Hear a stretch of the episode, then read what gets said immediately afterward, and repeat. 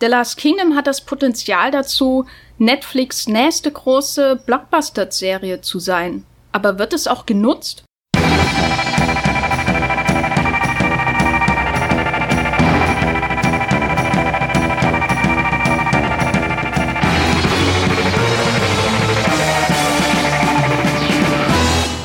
Hallo und herzlich willkommen hier bei Streamgestöber, dem Moviepilot Podcast, in dem wir über alles sprechen, was in Deutschland legal irgendwie zu streamen ist, von A wie Amazon Prime Video bis Z wie äh, ZDF Mediathek und dazwischen Join, Disney Plus, Netflix natürlich, Sky und was es sonst noch so alles gibt. Ich bin hier verbunden. Ich bin die Jenny übrigens äh, und heute haben wir einen super äh, Jenny äh, Doppelpodcast, denn ich bin hier über Skype verbunden im Homeoffice mit der Jenny. Hallo Jenny.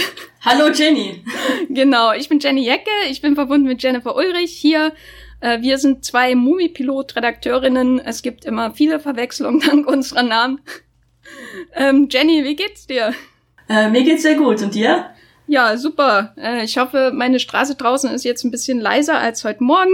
Äh, und sie hat sich, äh, alle haben sich draußen vorbereitet auf den Podcast, den wir hier drinnen aufnehmen.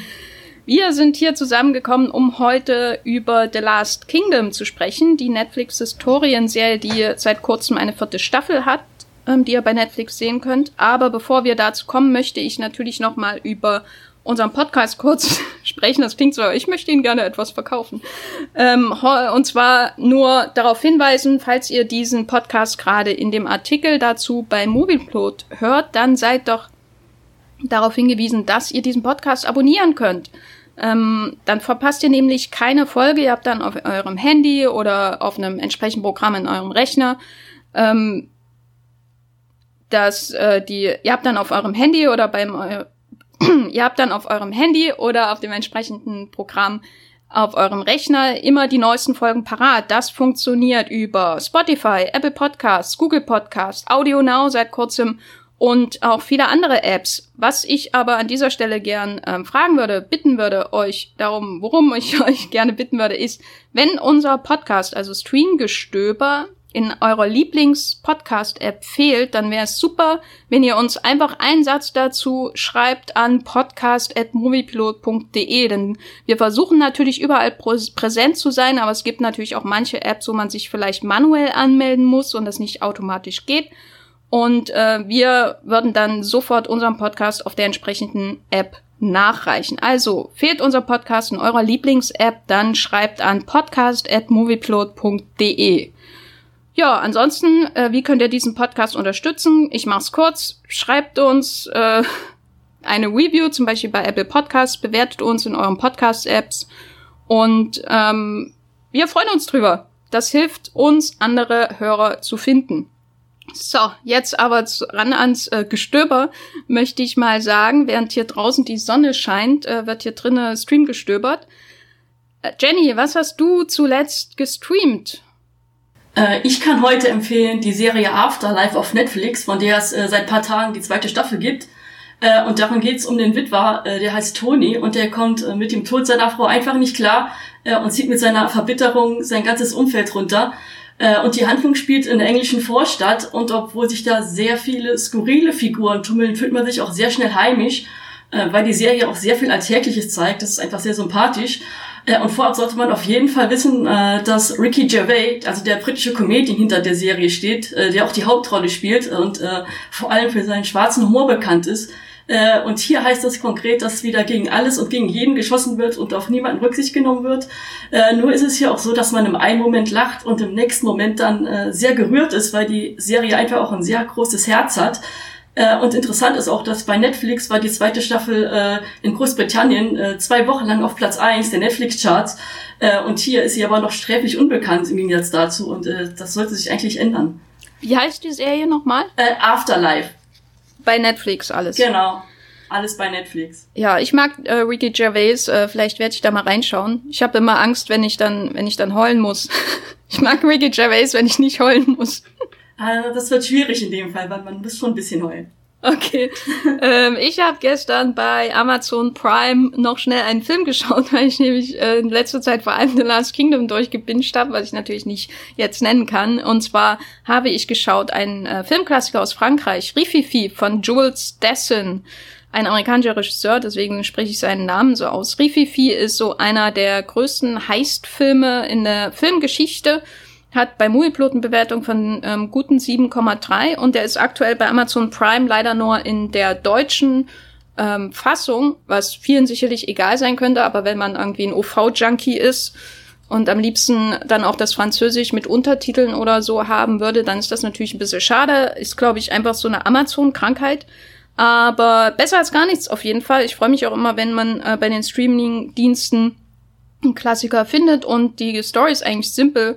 Äh, ein paar Berufsverbrecher planen einen Raub, die wollen einen äh, Geldschrank äh, ausrauben und Rififi ist berühmt geworden für das Genre einfach durch die Art und Weise, wie dieser Raub gezeigt wird, äh, weil es dann eben auch so eine sehr lange, fantastische, unglaublich spannende Sequenz gibt, wo man fast wortlos diesen Raub beobachtet und die cleveren Mittel sieht, mit denen die Räuber diesen Raub äh, durchführen. Und das ist so unglaublich spannend und danach hört es auch nicht auf, ähm, dass ich den Film auf jeden Fall allen äh, Filmfans empfehlen äh, kann, die Filme mögen, wie natürlich auch sowas wie Heat äh, von Michael Mann mit Robert De Niro und Al Pacino, aber auch, weiß nicht, Oceans 11, der ist ein bisschen lustiger als Rififi, aber vor allem, äh, und den kann ich auch gleich mitempfehlen, Thief. Thief, der Einzelgänger äh, mit James Caan, ebenfalls von Michael Mann. Äh, wer Heist-Movies mag und äh, vor allem eher die neueren Filme dieser Art kennt, der sollte auf jeden Fall Rififi schauen, ob bei Amazon Prime oder woanders, weil da erkennt man, wie das Genre zu dem geworden ist, was es heute ist. Und ja, damit haben wir auch mal wieder einen Filmklassiker drin. Das gefällt mir natürlich. Aber jetzt hier ran, ran an die, weiß nicht, englische Leberwurst.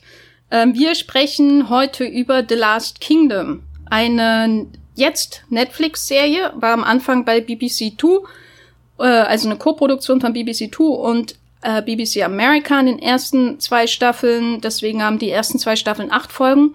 Und als die ähm, dritte, die Serie dann zu Netflix äh, ging und ein Netflix Original wurde, in der dritten und kürzlich erschienenen vierten Staffel ähm, wurden es dann immer zehn Folgen pro Staffel. Seit 2015 wird The Last Kingdom ausgestrahlt.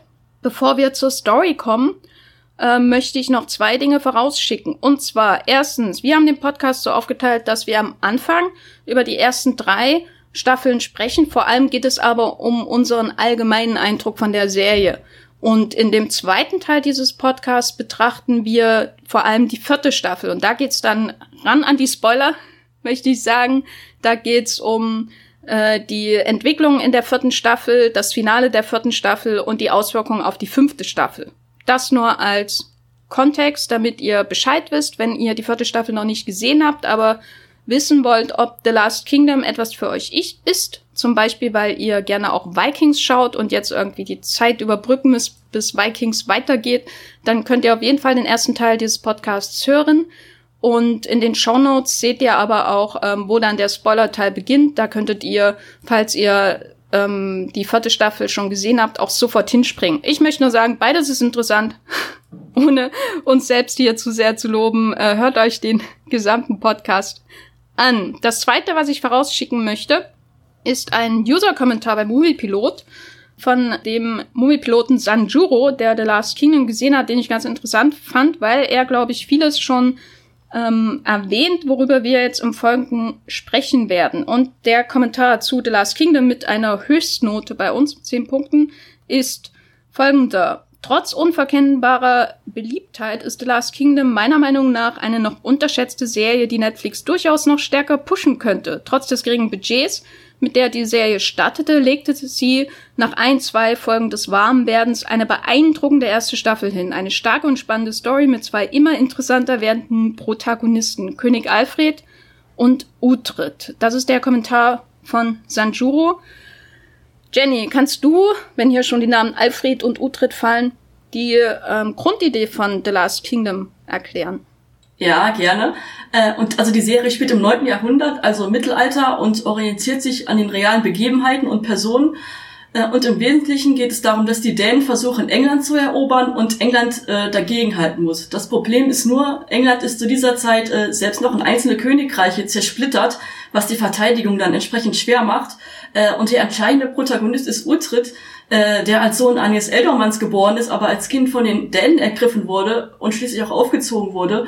Äh, und daraus speisen sich dann diverse Loyalitätskonflikte, die die ganze Geschichte durchziehen. Äh, und die, gerade die ersten Staffeln leben halt äh, von der Kommunikation zwischen ähm, einerseits Uhtred und Alfred, der König von äh, der König von Wessex. Und wie bist du zu der Serie gekommen? Äh, tatsächlich habe ich erst letztes Jahr irgendwann zum ersten Mal bewusst von der Serie gehört, also als ich schon bei Netflix war, dann habe ich kurz gelesen, worum es geht und dachte, hm, das ist doch schon so ein bisschen die Vikings, nur halt viel stärker aus der Perspektive der Angelsachsen. Äh, das fand ich dann schon sehr interessant, äh, zumal ich bei Vikings immer heimlich für die Engländer bin, ehrlich gesagt. Immer wenn es nach England geht, bin ich immer für die Engländer. Äh, und außerdem habe ich mich gefragt, wie dann vielleicht trotzdem da auch der Wikingerkult dargestellt wird, wenn überhaupt. Oder wie stark der Fokus dann wirklich äh, auf, den, auf den Dänen und äh, auf den Engländern liegt, wie sich das verteilt. Und wie was bei dir? Äh, ich habe äh, da erst vor drei Wochen angefangen. Erstens, weil ich neugierig war. Also ich hatte vorher mal mit Vikings angesprochen und wir werden diesen Vergleich möchte ich im Podcast noch öfter bringen. Äh, ich hatte mit Vikings angefangen und war da nicht so wirklich gefesselt, weil mich die, die Viking, Wikinger irgendwie nie so wirklich interessiert haben, auch im äh, Geschichtsunterricht und im Studium oder so. Und dann habe ich gelesen, dass äh, The Last Kingdom in derselben Zeit spielt und ähm, fand das schon interessant. Und was dann noch ausschlaggebend für mich war, war, dass die Vorlage, ähm, diese in Deutschland heißt sie Utrecht-Saga, glaube ich, in der, im Original des Saxon Stories. Stories, ja. Genau, äh, von äh, Bernard Cornwell stammt und der hat auch die Vorlage geschrieben für eine große TV-Serie der 90er Jahre mit Sean Bean, damals also noch nicht in Serien ständig ermordet wurde, äh, nämlich Die Scharfschützen. Äh, und das war so eine Serie, die ich Anfang der 90er äh, immer geschaut habe, weil mein Vater auch ein großer Fan von war. Und da dachte ich, ach, jetzt guckst du doch mal äh, The Last Kingdom. Und der Podcast hier war dann auch noch ein wichtiges Argument, meine Zeit damit zu verbringen und das möglichst schnell auch durchzubinden. Und muss sagen, dass ich ähm, positiv überrascht bin äh, von der Serie. Und es war ein ziemlich leichter Binge irgendwie. Also ich, es war so eine Serie, die ich sehr, sehr schnell easy weggucken konnte. Und ähm, mein, also in dem User-Kommentar von Sanjuro wird ja schon angedeutet, ähm, dass die irgendwie sehr beliebt ist, aber auch unterschätzt. Ähm, wie würdest du das einschätzen, Jenny? Gibt's dafür Gründe? Ist da wirklich die Netflix-Werbung dran schuld? Ich bin mir gar nicht so sicher, ob sie unterschätzt ist, weil ich glaube, die meisten Leute, die die Serie schauen, finden sie auch super. Aber wenn man sieht, also Netflix, wenn man sieht, wie Netflix zum Beispiel ähm, The Witcher beworben hat, ist das irgendwie gar kein Vergleich. Äh, insofern habe ich ein bisschen das Gefühl, dass die Serie da fast unterm Radar läuft, aber halt trotzdem ein ziemlich großes Publikum findet. Äh, und wenn man jetzt sich ausmalt, was passieren würde, wenn Netflix wirklich mehr Geld in die Hand nehmen würde, wie groß der Hype dann sein könnte, äh, ja, vielleicht sollte die es einfach tun. Also ja, ich denke auch Werbung ist wahrscheinlich ein Problem. Ähm, ich habe auch manchmal das Gefühl, dass die hier irgendwie alles da haben, äh, an, an Zutaten, was eine große Netflix-Blockbuster-Serie braucht. So, also sie haben eine berühmte Buchvorlage von einem sehr berühmten äh, Historical Fiction Autor und äh, sie haben so einen recht charismatischen Helden, über den wir noch ähm, diskutieren müssen, dem Utrecht. Und natürlich auch den Vikings-Vergleich, eine, eine Epoche, die gerade super angesagt ist. Ähm, vor ein paar Tagen kam ja auch die Meldung, dass zum Beispiel das neue Assassin's Creed-Spiel auch in äh, äh, im Wikinger-Kontext irgendwie spielen wird. Also das ist gerade super heiß.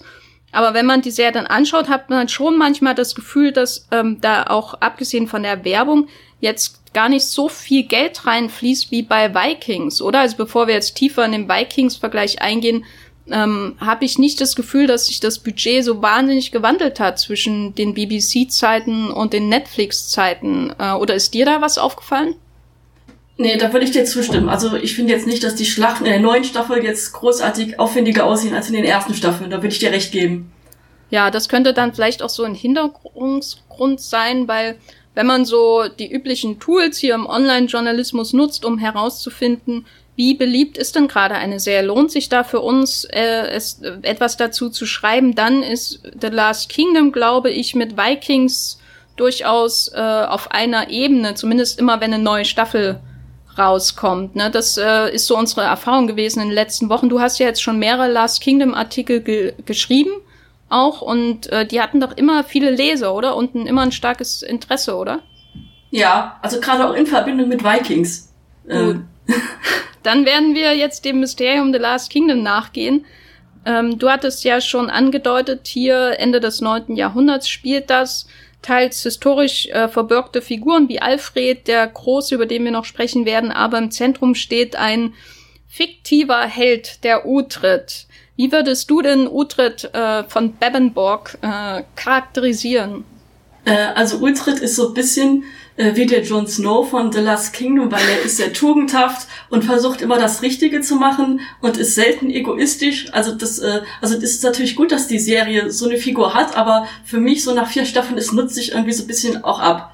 Er Oder ist, wie siehst du das? Er, na, er ist ein bisschen selbstbewusster als Jon Snow, habe ich manchmal das Gefühl. Weniger brütlerisch, oder? Ja, das, er ist auch ein bisschen frecher. Er hat auch mehr Humor vor allem aber trotzdem siegt bei ihm irgendwie immer die Tugendhaftigkeit. Also, dass er so mal richtig durchbrennt, irgendwie, das ist nicht absehbar bei ihm. Ja, das fehlt ein bisschen. Äh, er ist aber, wenn es um Schlachten geht, glaube ich, ein bisschen äh, besser als John. Jon Snow, ohne jetzt Game of Thrones zu spoilern, hat die Tendenz einfach äh, loszurennen, wenn ihm jemand auf den Fuß tritt. Ähm, und das manchmal mit fatalen Konsequenzen, die in der Serie mh, hm, dann immer schön geredet werden, gerade in den späteren Staffeln. Ähm, aber vielleicht haben wir ja noch mal in den nächsten Wochen näher Gelegenheit, über Game of Thrones miteinander zu sprechen. Ähm, jetzt haben wir diesen Utrecht. Ähm, was gibt er denn als Held her? Er steht zwischen diesen beiden Welten ähm, und ist immerhin hin und her gerissen in äh, seinen Loyalitäten. Ähm, war das, also hatte ich das am Anfang gleich mitgerissen, dieser Dude, der ein bisschen charismatisch ist, aber eben auch gut? Oder ähm, hat es, äh, war, äh, war er eher ein Stolperstein, um in die Serie reinzukommen? Äh, nee, ich finde, er ist ein sehr guter Charakter, um reinzukommen, weil wie gesagt, er ist ja bei den Dänen aufgewachsen und er steht dann sehr früh schon äh, vor dem Problem, dass er sich irgendwie entscheiden muss, weil er wird weder von den Dänen so richtig akzeptiert und weder von den Angelsachsen richtig akzeptiert. Äh, und das war eigentlich ein sehr guter Konflikt, äh, um die Serie zu starten. Ja, ich, ich muss dir da ähm, zustimmen. Ich fand es auch leichter, ehrlich gesagt, ähm, bei ihm so ein bisschen Anschluss zu finden als jetzt bei dem Ragnar in Vikings, ähm, weil einfach mein persönlicher oder was mich persönlich sehr angesprochen hat bei dem Utrid, obwohl der jetzt nicht der komplexeste Charakter auf dem Erdenrund ist, äh, war, dass er einfach äh, nicht so gebrochen wirkt wie viele andere äh, moderne TV-Helden, ohne jetzt da Ragnar mit in eine Mischpoke zu schieben, aber Utrid hat eigentlich so, obwohl er ganz schlimme Sachen erlebt in seiner Kindheit, ähm, ist er doch sehr positiv gestimmt, er macht immer mal Scherze, er ist so ein klassischer Abenteuerheld im Grunde, was vielleicht auch so ein bisschen das Verhängnis ist, wenn man mit, ihn mit anderen Serienhelden aktuell ähm, vergleicht weil so ein Problem bei Utrid ist natürlich, ohne jetzt spätere Staffeln zu spoilern, dass er schon noch irgendwie gefangen ist zwischen diesen zwei Welten, ne? Weil, also man hat ja schon manchmal das Gefühl, dass er immer ähm, so einen Spießrutenlauf macht, storytechnisch, ne? Also Alfred ist böse auf ihn, Ragnar, der Jüngere, sein, sein Ziehbruder ist böse auf ihn und dann geht's immer so hin und her zwischen den äh, Dänen und äh, den Engländern. Wie hast du das wahrgenommen? Ja, also ich glaube, ein großes Problem für Ultrit ist auch, dass ihm auf beiden Seiten immer wieder Verbündete wegbrechen äh, und er dann sich immer wieder neu was aufbauen muss. Das ist eigentlich auch eine sehr spannende Geschichte bei ihm, finde ich. Äh, insofern, das hält die Serie dann auch am Leben langfristig. Ja, man hat auf der einen Seite ähm, immer so eine gewisse Konstanz bei den Engländern, also in dem Fall die äh, Herrscher von Wessex. Das ist dieses letzte ähm, Königreich am Anfang der Serie, das, was man im Vorspann auch immer schön sieht, wenn die, die Brandgrenze äh, äh, Grenze da immer näher kommt, äh, in, äh, die ja die, die ähm, Dänen äh, symbolisieren soll. Und als das letzte Kingdom, das letzte Königreich äh, ist dann Wessex, wo der Alfred der Große herrscht. Ähm, Alfred und Utrid, wie findest du das Verhältnis zwischen den beiden? Äh, sehr spannend. Also ich finde, das Verhältnis zwischen den beiden ist das, was die Serie in den ersten Staffeln überhaupt am Leben hält. Also wie, ähm, wie Alfred mal seine Spielchen mit ihm spielt und sich ihn zurechtlegt und äh, Ultred macht dann doch immer mit und kommt dann doch wieder in Konflikte mit den Dänen. Also das ist, äh, das ist auf jeden Fall der äh, die entscheidende Triebfeder für mich. Also beziehungsweise auch der Grund, äh, dran zu bleiben. Ja, ich finde äh, Alfred awesome. Alfred ist äh, meine Lieblingsfigur, glaube ich, in der Serie. Und ich glaube, äh, das hängt auch damit äh, zusammen, dass der Schauspieler, äh, ich glaube, er heißt David Dawson, dass der genau mhm. eigentlich genauso aussieht wie diese Männer auf mittelalterlichen Gemälden beziehungsweise ähm, Kirchen, Triptychen äh, äh, und so weiter. Also er hat die dieselbe Gesichtsform. Als ich ihn zum ersten Mal gesehen habe, dachte ich, boah, das ist das perfekteste Casting auf der äh, Welt. Äh, wie würdest du Alfred für jemanden beschreiben, der vielleicht The Last Kingdom noch nicht gesehen hat, so als Figur? Was macht ihn aus? Mhm. Also Alfred ist einerseits, wenn man ihn zuerst kennenlernt, ist er so ein bisschen kühl und wunderbar und abgebrüht, also also wie ein, wirklich äh, wie so ein erfahrener Staatsmann auch so ein bisschen, äh, der sich nie in die Karten schauen lässt. Aber äh, es kommt dann auch immer seine menschliche Seite auch immer öfter durch, äh, gerade auch äh, gerade auch zum Schluss. Ähm, und er ist, äh, und er ist auf jeden Fall auch ein großer Idealist. Zum Beispiel seine Idee, dass er unbedingt England vereinen will, das überstrahlt also noch viel weiter dann noch, wird wahrscheinlich die ganze Serie überstrahlen. Äh, und insofern trägt er halt auch sein, sein Teil dazu bei. Äh, und was ihn auch spannend macht, er ist also äh, auch sehr pragmatisch und er kooperiert mit Utrecht, obwohl Utrecht von vielen anderen in England sehr skeptisch betrachtet wird, weil er halt äh, immer noch dem heidnischen Glauben angehört. Das heißt, er macht also wirklich, was notwendig ist. Das fand ich auch sehr überraschend, weil Alfred auch immer so als extrem gläubig dargestellt wird eigentlich. Also er äh, unterläuft da schon die Erwartung, die man vielleicht mit einem Herrscher wie ihm äh, assoziieren würde, so dass man jemanden hat, der jeden Schritt in seiner Politik erstmal in der Kapelle bestätigen muss, gefühlt. Ähm, und gleichzeitig zeigt er sich so enorm ähm, kompromissbereit, ähm, wenn es um Utrecht geht. Das äh, hat mir hat mir auch sehr gefallen ähm, wenn wir jetzt mal die, das größere Ensemble anschauen, weil die Serie hat ja ein überraschend großes Ensemble, obwohl sie sehr, sehr stark auf Utrecht fokussiert ist. Mehr noch als natürlich ähm, Serien wie Game of Thrones, aber auch wahrscheinlich mehr noch als Vikings. Ähm, dann haben wir ja noch andere Nebenfiguren, zum Beispiel den Ethelwald.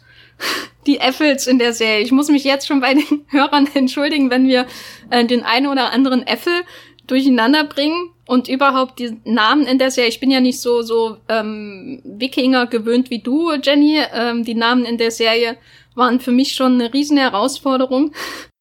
Also in Viking sind die Namen auf jeden Fall leichter. Ja. als hier. hier ist ja schon das Problem, dass der Vater von Utrecht Utrecht heißt. Er, ja. Der Sohn heißt eigentlich Osbert, glaube ich, am Anfang. Und dann stirbt der ältere Bruder und dann wird er in Utrecht umgetauft. Und ähm, ohne jetzt zu spoilern, aber Utrecht hat einen Sohn später, ja. den er Utrecht nennt. Und ähm, die, äh, ähm, die historisch verbirgt, also das sind ja meist fiktive Figuren, die vielleicht das eine oder andere äh, historische Vorbild haben, aber die, die ähm, Linie von Alfred, äh, die hießen halt äh, traditionell alle Äffel mit Vornamen. Der, der Bruder von Alfred, der ähm, vor ihm geherrscht hat, der hieß ja auch Äffel äh, Red, glaube ich, der erste. Genau, Ethelred genau. der erste. Ähm, die, die Tochter heißt äh, von Alfred heißt dann Ethelfled.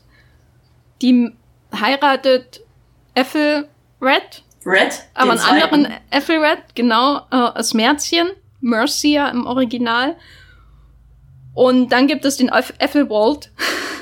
Das ist der Sohn des toten Königs, der eigentlich Thronfolger gewesen wäre, wenn Alfred nicht äh, den Thron bestiegen hätte, was natürlich in dieser Zeit immer ein bisschen komplex ist, weil da immer noch diese Eldermen äh, Mitspracherecht haben. Also es ist nicht einfach immer nur so, dass der älteste Sohn zum Beispiel den Thron erbt, da gibt's vorher immer noch so eine Versammlung.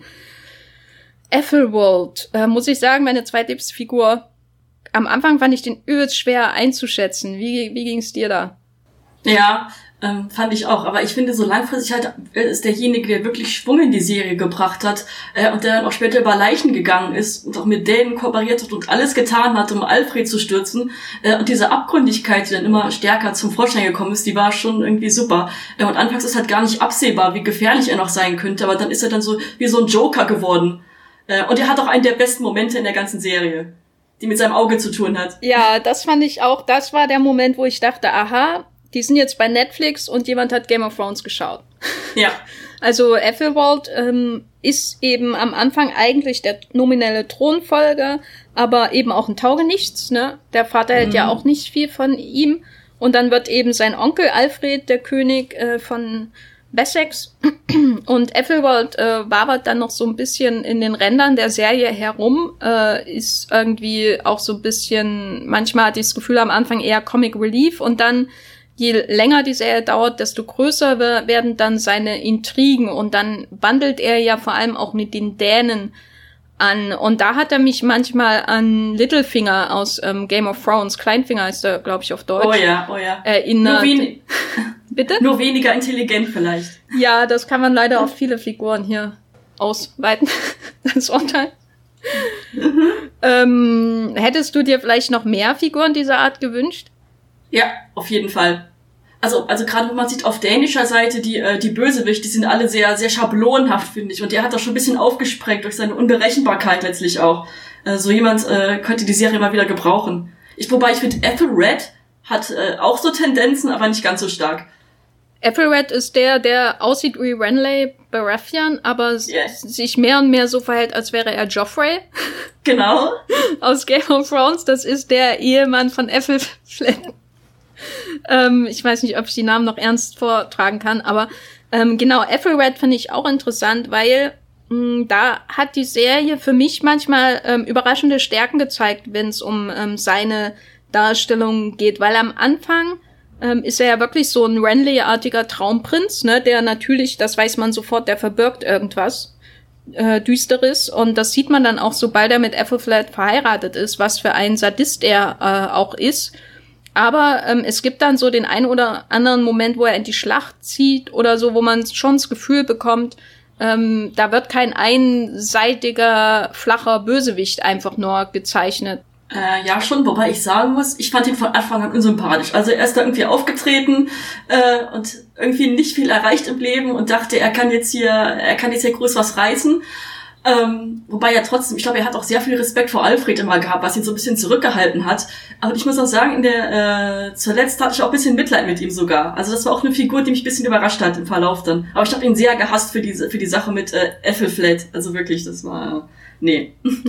Wenn wir schon über Ethelflaed reden, dann müssen wir, glaube ich, über die Frauen in der Serie reden, weil ähm, die Serie wandelt sich ja sehr stark, habe ich das Gefühl. Einerseits ist sie immer gleich und andererseits verwandelt sie sich schon mit den ähm, wachsenden Netflix-Jahren vor allem. Aber am Anfang war so mein Eindruck, als ich äh, The Last Kingdom geschaut hat, dass so die Grundidee, die Grundstory ähm, immer ist, dass der Utrecht gern natürlich nach Bevenborg zurück will. Darüber werden wir sicher noch sprechen. Aber so die eigentliche Sache ist immer, er wechselt hin und her zwischen Alfred und den Dänen. Und dann trifft er alle, sage ich mal, vier folgende neue Frau, ähm, die dann auf irgendeine Art um die Art um die Ecke gebracht wird, ähm, damit er jemand Neues trifft, der er irgendwie verfällt. Und manche dieser Frauenfiguren sind durchaus interessant, aber am Anfang wirkt das schon extrem schematisch und die ich, also mein Eindruck war, ähm, dass die sehr schon sehr, sehr lang gebraucht hat, bis sie wirklich interessante Frauenfiguren ähm, gezeichnet hast. Äh, äh, wie, welche sind dir da aufgefallen? Oder gab es Frauenfiguren, die du furchtbar fandest? Ähm, furchtbar nicht wirklich. Äh, ich finde, gerade in der letzten Staffel äh, haben sich die Frauenfiguren ein bisschen besser gemacht. Aber wenn du jetzt fragst, wen ich mochte, äh, Hild zum Beispiel, die mag ich sehr gern. Ähm, und Prida mochte ich anfangs zumindest auch, weil die halt super badass war und trotzdem hat mich total verblendet. Genau, Hild ist die äh, Kampfnonne. Ja, genau. Und die, die mochte ich auch, da hätte ich gern noch viel mehr gesehen in den späteren Staffeln. Dann. Ja, das ist dann, das ist dann auch ein Problem der Serie. Also es gibt zwar schon interessante Frauenfiguren, die dann aber einfach nicht genug Raum einnehmen können dürfen. Prida, die wird von Emily Cox gespielt, ist die, äh, wie nennt, sagt man das am besten, Kindheitsfreundin Genau, die Jugendfreundin. Von, Jugendfreundin äh, von Utrecht, die haben auch Zeit was, was miteinander am Anfang der ersten Staffel. Aber dann geht Frida eher ähm, zu ihren wahren Loyalitäten über. Das sind eben die Dänen. Und dann hat sie da immer so verschiedene Beziehungen. Ähm, da ist, glaube ich, war das der Rothaarige war Knut, oder? Kanu, Kanut. Kanut. Mit dem sie dann auch eine größere Beziehung eingeht. Und sie hat so eine Art Hassliebe mit ähm, Utrecht was ich auch sehr spannend fand. Ähm, wir werden ja später im Spoiler-Teil über die vierte Staffel sprechen, aber wenn es so um die ersten drei Staffeln geht, die Prida, ähm, was, was ist so ihre Rolle, wenn man sie äh, ins Verhältnis zu Utrecht setzt? Was, was bedeutet Prida für Utrecht? Also ich finde so, man, äh, nee, du meinst jetzt in, der, in den ersten Staffeln, ne? Genau, genau, noch nicht im Spoiler-Teil. Äh, also ich glaube, ähm, Prida ist auch so ein Grund für Utrecht, dass er sich von den Dänen noch nicht ganz abkehrt, weil ich glaube, sie bleibt immer eine sehr wichtige Figur für ihn, auf die er auch immer Rücksicht äh, nehmen würde, egal äh, wie stark jetzt gerade bei den Engländern unterwegs ist. Äh, das ist auf jeden Fall ein wichtiger Fixpunkt für ihn, wenn es um seine Loyalität zu den Dänen geht, die halt nach wie vor immer trotzdem irgendwie noch besteht. Und sie ist ja auch durch diese, sie ist ja am Anfang, bevor sie mit Kanut zusammenkommt, ist ja mit äh, Ragnar dem Jüngeren zusammen, mhm. äh, der nichts mit dem Ragnar zu tun hat aus Vikings, oder? Nein, gut. Das ist ein bisschen Verwirrung, unnötig. B ein bisschen, ja. ähm, und der Ragnar ist ja der BFF von Utrecht, also sein Bruder, sein Freund. Und die Prida ist so eine Art ähm, Bindeglied auch zwischen den beiden. Und das äh, ist so auch was, was mir immer irgendwie gefallen hat, dass Prida oder dass man manchmal natürlich so irgendwie Wut hat auf Utrecht von dieser Seite, aber dass die ähm, Dänen gar nicht so einseitig gezeigt werden. Ne? Also man hat immer so natürlich Bösewichte darunter, aber die ähm, werden eigentlich ähnlich, ähm, ja, ähnlich nuanciert dargestellt, wieder, soweit halt nuanciert halt in der Serie stattfindet äh, bei den Drehbüchern, wie die Engländer. Ne? Es sind ähm, nicht so reine Bösewichte oder Gute, sondern dadurch, dadurch wird auch immer ein bisschen Spannung hergestellt. Ne? Und Prida ist da, glaube ich, auch so eine der besseren Vertreterinnen auf jeden Fall der Dänen, was so die wechselnden sehr, sehr oft wechselnden Verhältnis zu, zu Utrecht angeht. Also manchmal wollen sie ihn ja umbringen und dann stehen sie, da stehen sie sich dann der Schlacht gegenüber und manchmal äh, äh, ist es wieder, ist er wieder bei ihnen und ist kurz davor, irgendwie Ragnar seine Treue zu schwören und äh, ihm bis in den Tod zu folgen und dann kommt dann wieder dieses, ah, aus Grund XYZ bin ich jemanden anderem im Schwur verbunden in der, ich glaube, war das die dritte Staffel oder nee, die zweite Staffel, wo er äh, Ragnar verlassen muss. Oder die dritte Staffel, ne? Weil er Äffelflat irgendwie in Schur verbunden ist. Ach. Irgendwo um den Dreh was, ja. Genau, und dann kommt die große Stunde von Äffelwald. Ich glaube, darüber können wir schon sprechen. Das ist wirklich einer der, der düstersten Momente der Serie. Da hatte ich das Gefühl, dass man wirklich so den Netflix-Einfluss spürt, ne? Ähm, in, der, in der dritten Staffel, wenn es dann um Ragnar geht und Ethelwald und Ethelwald zu sein neues Ziel irgendwie so richtig umsetzen kann ja. bei den Wikingern. Also ich, würde sagen, das ist der Moment, wo man Ethelwald alles zugetraut hat, als dann rauskam, dass er Ragnar getötet hat. Ab da war klar, okay, jetzt kann es überall hingehen für ihn. Äh, und andererseits mit Ragnar äh, hat die Serie aber auch eine wichtige Figur verloren, ähm, weil die Schurken, die danach kamen auf dänischer Seite, die waren viel einseitiger als er. Viel weniger kompromissbereit überwiegend. Gibt es noch andere Frauenfiguren aus der Serie, die wir ähm, sprechen wollen? Vielleicht äh, äh, eine der spannendsten, vielleicht auch dann in späteren Staffeln, ist ja die Mutter, nee, die Frau von Alfred. Oh ja. Mir fällt gerade der Name nicht ein. Mir fällt gerade der Name nicht ein. Elswith. Elswith. Genau. Äh, äh, auch so eine, die ich am Anfang komplett anders eingeschätzt habe, weil sie so so gläubig ist einfach und irgendwie einfältig wirkt ein bisschen. Ähm, wie, wie hast du sie wahrgenommen? Äh, ja, also ich finde, sie macht einen ganz großen Sprung von Staffel 3 zu Staffel 4. Darf ich da jetzt schon drüber reden? Nee, nee. ja, okay. Nee, also gerade in den letzten Staffeln ne, hat sie eine sehr spannende und unerwartete Entwicklung gemacht, finde ich. Also das ist auf jeden Fall äh, eine von den Frauenfiguren, die auch gewachsen ist in letzter Zeit. Also ich hoffe, dass sie auch, dass wir auch noch mehr sehen äh, von ihr. Ja, also ohne jetzt zu sagen, was in der vierten Staffel passiert, ich hatte da auch, am Anfang fand ich sie ziemlich nervig, ähm, weil sie immer wirkte wie die nagging wife, also dieses, ähm, diese Trope in Serien, äh, Filmen und so weiter äh, von der Frau, von irgendeiner wichtigen Figur, die ihm immer irgendwie in die Arbeit rein redet und macht doch das und das und der ist doch und, und so geht das doch nicht weiter. Und hinzu kommt, dass sie auch noch hinter hintenrum ihre Intrigen spinnt und sie immer als die heimliche Antagonistin von Utrecht irgendwie so vorbereitet äh, wird, also äh, und gleichzeitig auch noch sehr stark auf das Schicksal von ihrem äh, Sohn einwirkt und äh, äh, die Frage, wen er heiratet und welche Heirat annulliert wird und was da mit den Kindern passiert. Und das ist alles so sehr, sehr, ähm, also es steckt so voller Intrigen, was sie da hintenrum macht und kaum irgendwelche, also es kommen kaum am Anfang kaum irgendwelche, sag ich mal, redeeming äh, äh, oder oder kaum irgendwelche läuternden Charaktereigenschaften so hervor bei ihr und man hat schon manchmal das Gefühl, warum schlägt sich Alfred eigentlich mit dir um? Ja, es ist auch also so, zumindest solange Alfred da ist, ist irgendwie klar, dass sie letztlich so nie gegen ihn ankommen wird. Also sie spinnt da zwar hinten rum was, aber man ahnt irgendwie schon, dass das äh, erstmal nirgendwo hinführen wird. Das ist halt auch ein bisschen misslich bei ihr. Wie fandest du Ska heißt sie im Deutschen Skade oder Skate? Skade, glaube ich. Skade, weil ich habe nur die vierte Staffel in Deutsch geschaut, um äh, bei den Namen up to date zu sein. Wie findest du sie, die Zauberin?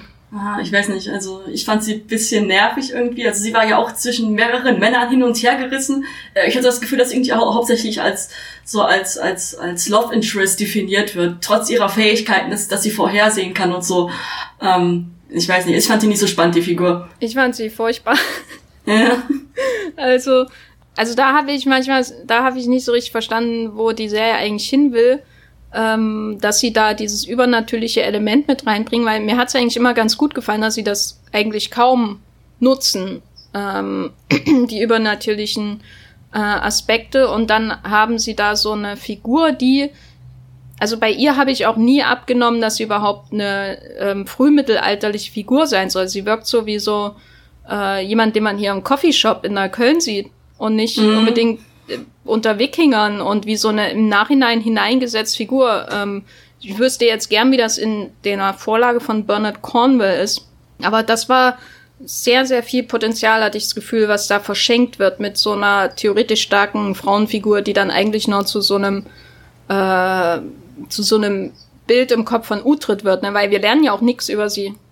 Nee, und es gab ja auch vor ihr, gab es ja schon mal so eine Wahrsagerin in, äh, in Last Kingdom und sie ist dann noch mehr so die Weiterentwicklung davon quasi. Ja, und es gab diesen einen Dude, der in der Höhle wohnt, äh, an dem Prida Rache nimmt. Naja, ah, ja, stimmt. Also ich finde, das ist zum Beispiel auch eine Sache, die Vikings viel besser kann, so Übernatürliches einbringen. Das, äh, das geht bei Last Kingdom gar nicht, finde ich. Da du schon Vikings äh, erwähnst, ähm, findest du bei The Last Kingdom irgendeine Figur, die auch äh, in irgendeiner Weise zum Beispiel mit Lagertha aus Vikings vergleichbar ist? Äh, von den Frauenfiguren, nein. Also Lagertha äh, nimmt halt erstmal sehr viel Platz ein in, in Vikings, viel mehr als, als jede Frau in The Last Kingdom. Äh, und sie macht quasi, was sie will, muss sich für nichts entschuldigen. Äh, und sie ist eigentlich, also ich finde sie mehr oder weniger gleichwertig mit Ragnar. Und sowas ist in The Last Kingdom eigentlich nicht, nicht wirklich absehbar. Das ist schon irgendwie schade. Ähm, mhm. Gerade weil diese Welt, die in Vikings und in The Last Kingdom gezeichnet wird, ja generell nicht sonderlich divers ist. Mhm. Ähm, was ja teilweise sicher historische Begründung hat, äh, äh, dass man dann auch gerade bei The Last Kingdom die Frauen immer so an den Rand schiebt, finde ich schon sehr mhm. schade. Oder immer nur so über ein paar Folgen relevant, so wie die Hild, wo man denkt, ah, da wird jetzt was drauf und dann hängt ihr irgendwie den Rest der Serie im Kloster ab äh, wäre nicht so, finde ich nicht so überzeugend. Ja. Ähm, aber Vikings. Du bist ja die große Vikings-Expertin. Ich habe, äh, glaube ich, vor einer Ewigkeit mal die erste Staffel und Teile der zweiten gesehen, einfach um mir einen Eindruck zu machen, warum ist die Serie überhaupt so mega erfolgreich. Aber du, äh, du hast ja auch direkt bei Movieplot schon einen Artikel geschrieben, wo du Vikings und The Last Kingdom vergleichst, die Serien Beide ziehen den Vergleich ja auch mehr oder weniger aktiv auf sich, weil die in derselben historischen Epoche spielen. In The Last Kingdom wird später sogar Iva der Knochen Knochenlose, das hab sogar ich erkannt, äh, erwähnt, auch wenn er nicht ähm, vorkommt.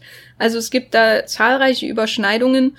Aber wenn wir jetzt mal bei Utrecht und Ragnar bleiben, kannst du die beiden mal vergleichen? Nimm mal an, ihr hört jetzt einen riesen Vikings-Fan zu der wissen will, lohnt sich für ihn The Last Kingdom, ausgehend zum Beispiel von den Hauptfiguren Utrid und Ragnar. Wie würdest du die, wie, äh, wie kann man die vergleichen?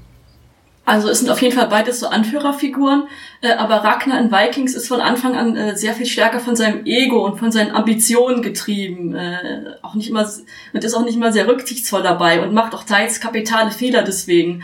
Äh, und ich finde Ragnars Entwicklung sehr viel spannender. Ähm, denn diese, diese aufklärerische Note in seinem Charakter, die kommt erst später, als er diesen Mönch Attelstan kennenlernt. Ähm, wogegen bei Utrid, er bekam diesen Konflikt schon oft in die Wiege gelegt, dass es auf beiden Seiten solche und solche Menschen gibt. Und bei Ragnar kann man das wirklich nachvollziehen, äh, dieser innere Konflikt, der sich, der sich in ihm aufbaut. Äh, und Ragnar, äh, was noch was ganz anderes ist, Ragnar hat diesen Forscherdrang, dass er andere Länder erobern will und von der, was von der Welt sehen will. Und das gibt's bei Uhtred halt auch überhaupt nicht. Ja, ich glaube, Uhtred würde doch am liebsten einfach nur auf der Bebbenburg, auf die ja. See schauen und das wär's dann. Ja, dann wäre die Serie vorbei, wenn er Bebbenburg hat. Während Ragnar halt äh, gleich am Anfang die Entscheidung trifft, trifft hier, ich ziehe da übers Meer und raub ein Kloster auf. Aus. Genau. Ja. Genau. Ähm, ich muss sagen, ich fand, hatte bei Vikings Probleme mit Ragnar, ähm, was jetzt nicht mal, was ich nicht logisch begründen kann, außer dass, und das hatte ich glaube ich vorhin schon angedeutet, dass ich ähm, ihn einfach super unsympathisch fand. Während mhm. ähm, der, der U-Tritt halt einfach so ein charismatischer klassischer Held ist, der zufällig aussieht wie Channing Tatum, wogegen auch nichts zu sagen ist. Ja. Ähm, wie würdest du mich jetzt überzeugen, dass ich trotzdem nochmal Vikings eine Chance gebe für Ragnar? Ich würde dir gar, ich würde dich gar nicht überzeugen, sondern ich würde dir zustimmen und sagen, dass gerade das, äh, diese unsympathische Note von Ragnar ihn auch spannend macht, weil er ist irgendwie Held, aber auch nie wirklich, wirklich sympathisch. Und das macht ihn halt viel zwiespältiger und für mich auch macht ihn das auch interessanter damit. Äh, wobei ich sagen muss, fast alle Figuren in Vikings werden erst ab der dritten Staffel besser. Also von daher kann ich dich jetzt auch nicht wirklich trösten, außer oh Gott. Aber äh, ich muss sagen, bei Vikings von Anfang an bessere, bessere Haare, oder? Ja, also die, allein die Flechtfrisuren, was da Aufwand reingesteckt wird, also da gibt's keine Diskussion, dass da Vikings äh, die Nase vorn hat. Genau, ich hatte auch bei Lagerta in der ersten Staffel äh, zwischen, ich habe gestern noch mal so ein paar äh, Folgen so durchge zoomt, um ja nochmal so ein so ein Eindruck zu machen, wie der visuelle Stil in Vikings ist versus äh, visueller Stil in The Last Kingdom, äh, weil ich das nicht mehr so genau in Erinnerung hatte. Und da hatte ich nur das Gefühl, dass äh, Lagerta irgendwie alle drei Folgen noch eine weitere geflochtene Strähne bekommt und irgendwann in den späteren Staffeln wird das dann wahrscheinlich alles so aussehen. Insgesamt habe ich auch das Gefühl, dass äh, Vikings mehr Budget hat, oder? Ja, also bei Vikings sieht man auch, dass das Budget mit den neuesten Staffeln auch gewachsen ist. Also man sieht, wie die, wie die Schlachten aufgezogen sind, äh, dass da irgendwie Feuer drumrum ist irgendwie und alles mega groß. Also da kann man das schon nachvollziehen. Wogegen äh, bei Last Kingdom, wie wir ja schon gesagt haben, das ist irgendwie auf, auf einem Niveau.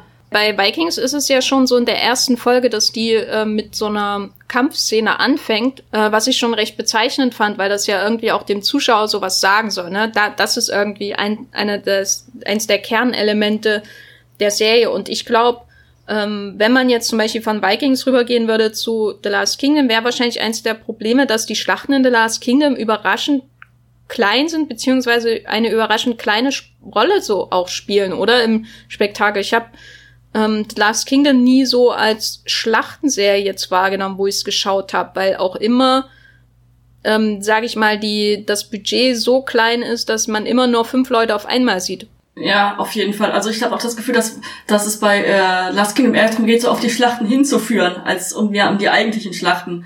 Äh, aber wie gesagt, es ist auf jeden Fall eine Budgetfrage auch. Ich denke, das ist mehr so äh, mehr so aus der Not geboren vielleicht auch. Also es gibt so ein paar ähm, große Schlachten. Äh, in der ersten Staffel gibt's ja zum Beispiel diese Schlacht von Eddington, äh, die auch historisch äh, eine wichtige Rolle in der Herrschaft von Alfred dem Großen spielt. Und in der vierten Schlacht, Schlacht gibt's noch mal, äh, in der vierten Schlacht sage ich schon, in der vierten Staffel gibt's noch mal eine Schlacht, wo man das Gefühl hat, da haben sie noch mal ordentlich reingebuttert oder anderweitig das geschafft, dass es nach ein bisschen mehr aussieht als sonst.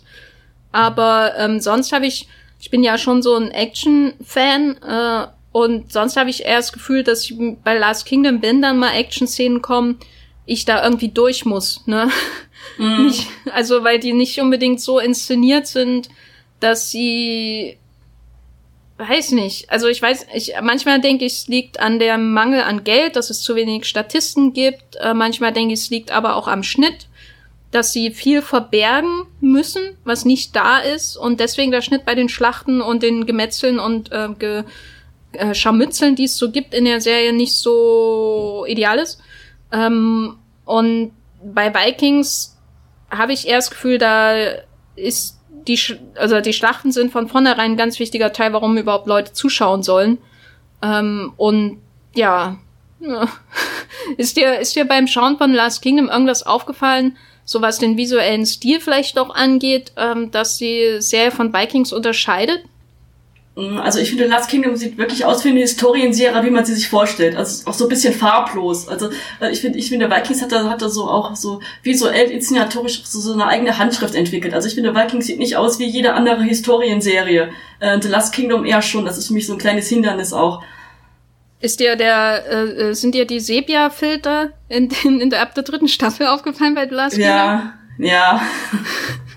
nicht, naja, das war, das war für mich ähm, eine große Enttäuschung, muss ich sagen. Ich glaube, andere Leute würden da wahrscheinlich gar nicht drauf achten, dass sowas stattfindet, aber dass dann so eine eintönige Farbgebung irgendwann sich durchsetzt in der Serie, dass es draußen immer sehr gräulich, beigig aussieht, äh, das fand ich schon einfach schade.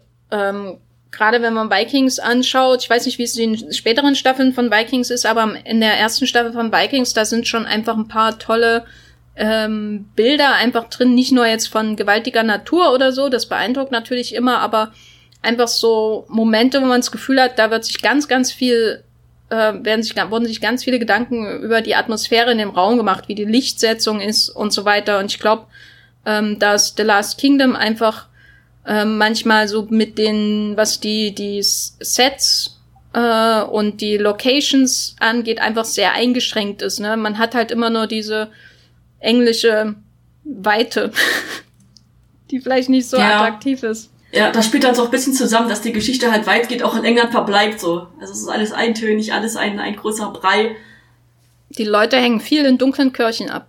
Ja, ich glaube, es kommt dann auch, äh, wenn man, ob man jetzt, ähm, es kommt dann auch ein bisschen drauf an, wie viel man auf solche Sachen achtet, ähm, wenn man äh, überlegt, ob man jetzt The Last Kingdom schaut, nachdem man Vikings geschaut hat, ähm, weil es ist immer noch eine Serie, die durchaus kompetent aussieht, sage ich mal. Man sieht das kleinere Budget, das kann man ihr ja auch schwer vorwerfen ähm, sowas. Also ich finde es find's vielmehr schon manchmal sehr beeindruckend, was sie aus dem Budget rausholen. Ich habe auch gelesen, dass in der vierten Staffel das ähm, Budget nicht nochmal erhöht wurde und die sieht trotzdem nach durchaus teurer aus, als ähm, was die Serie vorher ähm, geleistet hat. So, ähm, bevor wir in den Spoiler-Teil zu äh, Staffel 4 kommen, wäre meine Frage noch, hast du noch etwas äh, zum Vikings-Vergleich zu sagen? Weil du hattest ja vorhin ähm, gemeint, dass du The Last Kingdom auch schauen wolltest, um einfach mal einen anderen Blick auf die ähm, beiden Seiten, die in Vikings eine Rolle spielen, Heiden und Christen, ähm, zu bekommen. Hat die Serie da geliefert bei dem Religionskampf? Ähm, finde ich nicht so wirklich. Also bei Last Kingdom finde ich, die Serie denkt dieses äh, Heiden gegen Christen-Ding so ein bisschen zusammen. Also in erster Linie geht's in Last Kingdom, glaube ich, wirklich eher darum, dass die Dänen äh, äh, England erobern wollen. Und der Religionskonflikt, der, der spielt halt da so nebenbei. Äh, und in Vikings wird das viel größer aufgezogen, weil da gibt selbst innerhalb den Nordmännern, wird da um die Religion gestritten. Weil da gibt's halt zum Beispiel diesen Floki, der sehr radikal ist und dann eifersüchtig wird, als Ragnar sich mit diesem britischen Mönch äh, befreundet. Ähm, da werden dann noch ganz andere, ganz andere Seiten aufgezogen in Vikings. Insofern, die Serie liefert da viel mehr, finde ich, als, als Last Kingdom. Hm, ich habe auch das Gefühl, dass die Welt insgesamt von The Last Kingdom einfach auch kleiner ist, das, was die Serie erzählen will. Ähm, nur noch mal, um eine Lanze für die Serie zu brechen, ähm, weil wir jetzt immer so große Vergleiche heranziehen wie Vikings und Game of Thrones. Ich glaube, wenn man einfach eine Abenteuerserie sehen will mit ein bisschen politischem Ränkespiel, dann ist The Last Kingdom schon ähm, sehr gut zum Schauen. Also vor allem, weil eben der Hauptdarsteller auch sehr charismatisch ist und die anderen Figuren gut besetzt, obwohl die Figuren individuell vielleicht nicht so ideal weiterentwickelt werden, ähm, wie man sich das vielleicht wünscht nach ähm, drei oder vier Staffeln. Ähm, und das hat mir wirklich gefallen an der Serie, dass sie so einfach ist, äh, ehrlich gesagt. Also so, bevor wir jetzt in den Spoiler-Teil kommen, möchte ich noch eine Lanze brechen ähm, für, für The Last Kingdom, weil wir natürlich jetzt auch ein paar Sachen kritisiert haben, aber mir hat gefallen, dass einmal so eine, ähm, wie wenn ich jetzt irgendwie mich mit so einem Schmücker an den Strand, schön wär's, äh, setzen würde, äh, wo einfach äh, äh, vage basierend auf historischen Ereignissen so eine Abenteuergeschichte mit äh, viel Drama, bisschen Schlacht, bisschen Liebe und einem charismatischen, wortgewandten Helden irgendwie erzählt wird. Da, so kommt mir eben The Last Kingdom vor und das hat mir wirklich so im Nachhinein, als ich nochmal überlegt habe, warum habe ich eigentlich Serie so schnell und ohne Probleme durchgebinged, am meisten gefallen. So, und ich glaube, das ist auch einer der Gründe, warum sie so populär ist.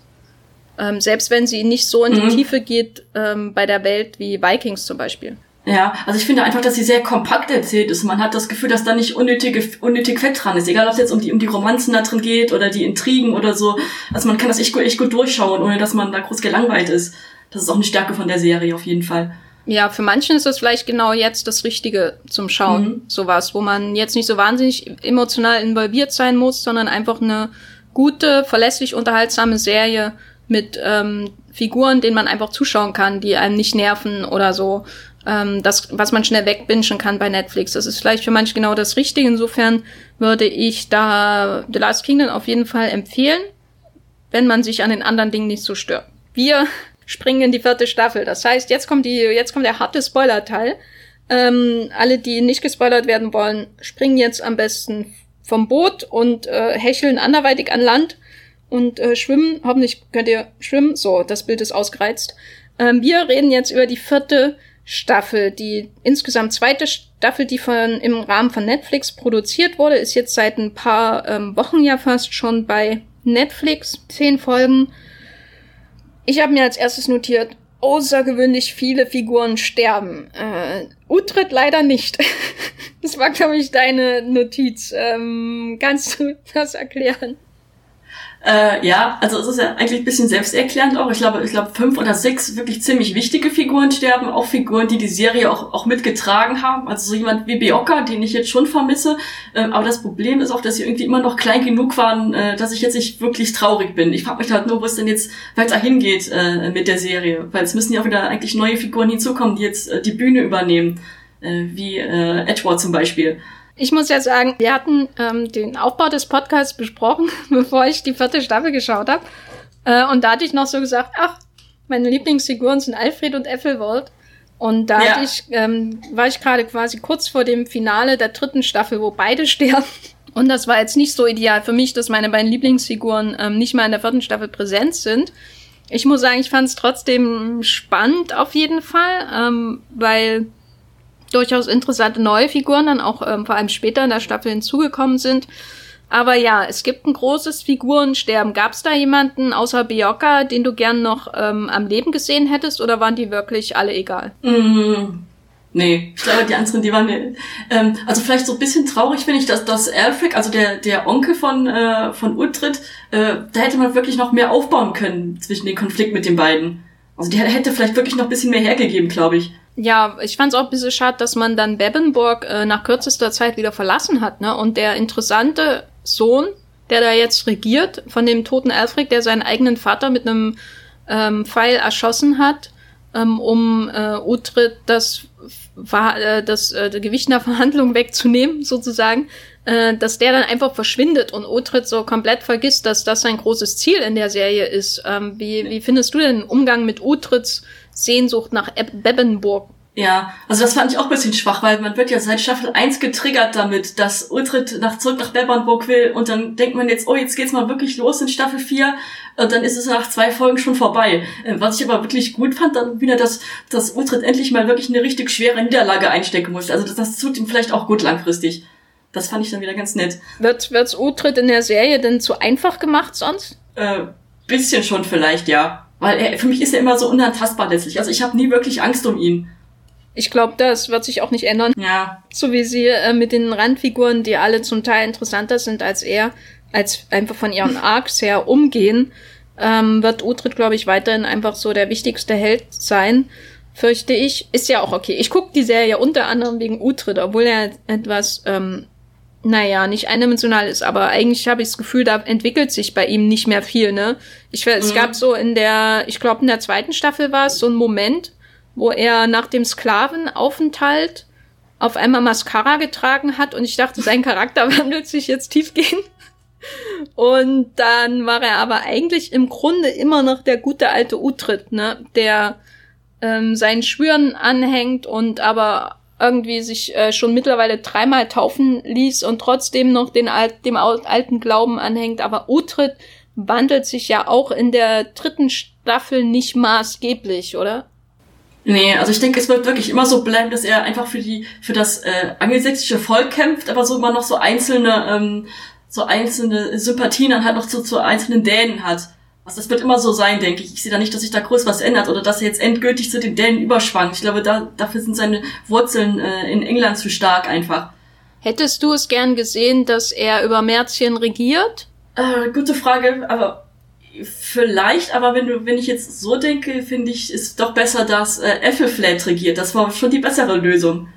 Das war. Oder wie siehst du das? Ja, das war auf jeden Fall eine tolle Folge, fand ich. Also ähm, weil ich habe mir natürlich ähm, bei Wikipedia äh, alle Einträge von den historischen Figuren durchgelesen. Das ist auch eins der Elemente, was mir sehr gut gefällt. Die sind alle ein bisschen besser dokumentiert, glaube ich, auch als die Wikinger bei Vikings. Ähm, und die Ethelflaed, die historische Figur, hat ja nach dem Tod von Ethelred, ihrem Ehemann, der in der Serie ja, wie gesagt, eher ein Bösewicht ist, ähm, hat sie ja tatsächlich regiert. Und ich habe die ganze Zeit gewartet, wie machen sie das denn jetzt?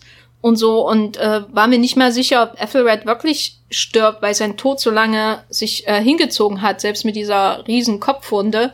Ähm, aber in der Serie kriegen Leute so oft irgendwie Messer in die Eingeweide, wo man im Mittelalter normalerweise von sterben würde und so weiter und trotzdem überleben sie. Alles war möglich.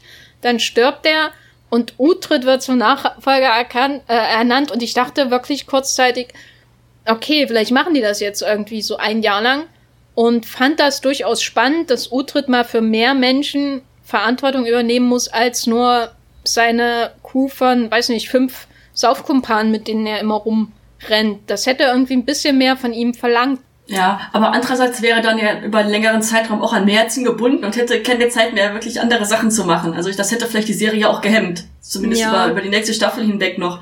Das ist, glaube ich, so der Konflikt. Ist es eine Abenteuerserie oder ist es äh, eine Historienserie so mit Politik und so, weil solche Verantwortung hat man ja auch in späteren Game of Thrones Staffeln, ähm, können Figuren ja enorm stärken. So. Also zum Beispiel, ich denke da nur, ohne jetzt Game of Thrones zu spoilern, an äh, Sansa, ähm, die lange Zeit so einen problematischen Arc einfach hatte, wo sie immer in die Opferrolle gelangt ist und dann hat sie immer mehr Verantwortung bekommen, auch mit Nachhilfe von Bluthunden. Und äh, dadurch ist, hat sie als Figur einfach gewonnen. Äh, und John in gewisser Weise auch, auch wenn John ja immer alle nachgelaufen sind, was ich nie verstanden habe, weil ich Jon Snow nicht mag und trotzdem äh, Game of Thrones schon drei, vier Mal gesehen habe, komplett. Und naja, darüber reden wir ein anderes Mal. Äh, und ja, ich glaube, ich hätte es gern gesehen. Ähm, aber das widerspricht ja wahrscheinlich einfach der DNA der Serie, dass Utrid ähm, nicht ruhelos ist, wie ja auch am Ende von seiner Tochter betont wird, ne, dass sie das ruhelose Blut in sich haben und deswegen immer zwischen den Fronten hin und her springen müssen. Mhm. Und dazwischen heiraten sie und die Frauen sterben unter mysteriösen Umständen. Äh, aber kann ich was zu Ethelflaed sagen? Ich finde, Ethelflaed ist so die erste Frau, die mit Ultrit was hat und trotzdem noch interessant ist jetzt im Moment. Also da hat die Serie auf jeden Fall äh, was Gutes gemacht, finde ich. Ich glaube, der Vorteil ist, dass sie kein Kind bekommen hat, oder? Ja, das wahrscheinlich auch, weil die Frauen, die von den Kindern kommen, die sterben ja immer äh, irgendwann alle, ne? Ja, schlimmes Schicksal auf jeden Fall. Ja, Ethelflaed, äh, für mich die spannendste Figur, seitdem sie älter ist und Verantwortung hat und nicht mehr nur aus irgendwelchen Hütten gerettet werden muss, sondern selber auch Leute anführt ähm, vor allem auch ihr Verhältnis zu Edward ähm, bringt, glaube ich, ein bisschen Unvorhersehbarkeit so mit in die, die vierte Staffel, ne? Weil man ja eigentlich annimmt, dass die beiden dicke sein müssen, weil sie Geschwister sind und beide sind ähm, Kinder von Alfred dem Großen. Aber Ethelred, äh, Ethelflaed hat ne, ihren eigenen Kopf. Ähm, was, was, äh, wie, wie hast du es wahrgenommen, so sie in der vierten Staffel? Eigentlich hätte sie noch viel mehr machen können, oder? Also als nur einmal rechtzeitig zur Schlacht zu erscheinen und dazwischen zu warten, dass Utrid ihr die Macht überlässt. Ja, es war ja auch, ja doch, schon. Aber ich finde auf jeden Fall gut, dass sie dann äh, wirklich Edward auch in den Schatten gestellt hat. Sie war da, als es, als es sein musste, während er um seine, um seine Kinder gebangt hat und dann Tränen vergossen hat. Äh, und sie war dann auch die, die einfach die, die auch pragmatisch gedacht hat. Äh, ich finde eigentlich, dass sie, dass sie eigentlich äh, mehr Verantwortung übernommen hat als, als Edward in der Staffel. Beziehungsweise vielleicht die heimliche, die heimliche richtige Königin war über ganz England. Ja, das ist, glaube ich, ein großes Problem für England.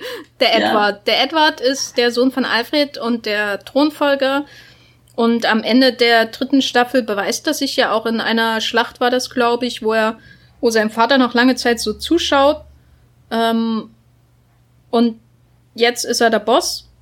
Er hat diesen großen Plan seines Vaters, der auf seinen Schultern ähm, äh, lastet, England zu vereinen und von den Dänen zu befreien. Und er wirkt minimal überfordert, oder? Ja, aber andererseits, ich muss sagen, er erinnert mich schon so ein bisschen an, an Alfred, weil also äh, am Ende der dritten Staffel dachte ich, dass es für Uhtred einfacher wird mit der Kooperation, wenn Edward äh, jetzt König ist, weil Edward hat sich ja in der dritten Staffel auch dafür ausgesprochen, dass Uhtred begnadigt wird. Und in der vierten Staffel ist Edward, als er König ist, plötzlich total launisch äh, äh, und lässt seiner Route einfach freien Laufen und greift die Dänen an. Also das fand ich auch ein bisschen, das hat mich auch ein bisschen rausgebracht, muss ich sagen. Ja, natürlich, ihm, ihm fehlt halt natürlich noch die Erfahrung jetzt, aber das, das kommt wahrscheinlich noch mit der Zeit. Also ich glaube, dass er langfristig schon noch einen besseren König abgeben wird und jetzt auch seine Lehren daraus zieht, äh, aus den Sachen, die jetzt in der vierten Staffel passiert sind. Das wäre auf jeden Fall gut, weil als er da einfach auf die Mauern zustürmt mit einer Kavallerie auf eine Burg, da dachte ich auch, als da habe ich laut geschrien. Ja. Was soll das denn? Weiß nicht, das war ein Jon Snow Move, würde ich sagen.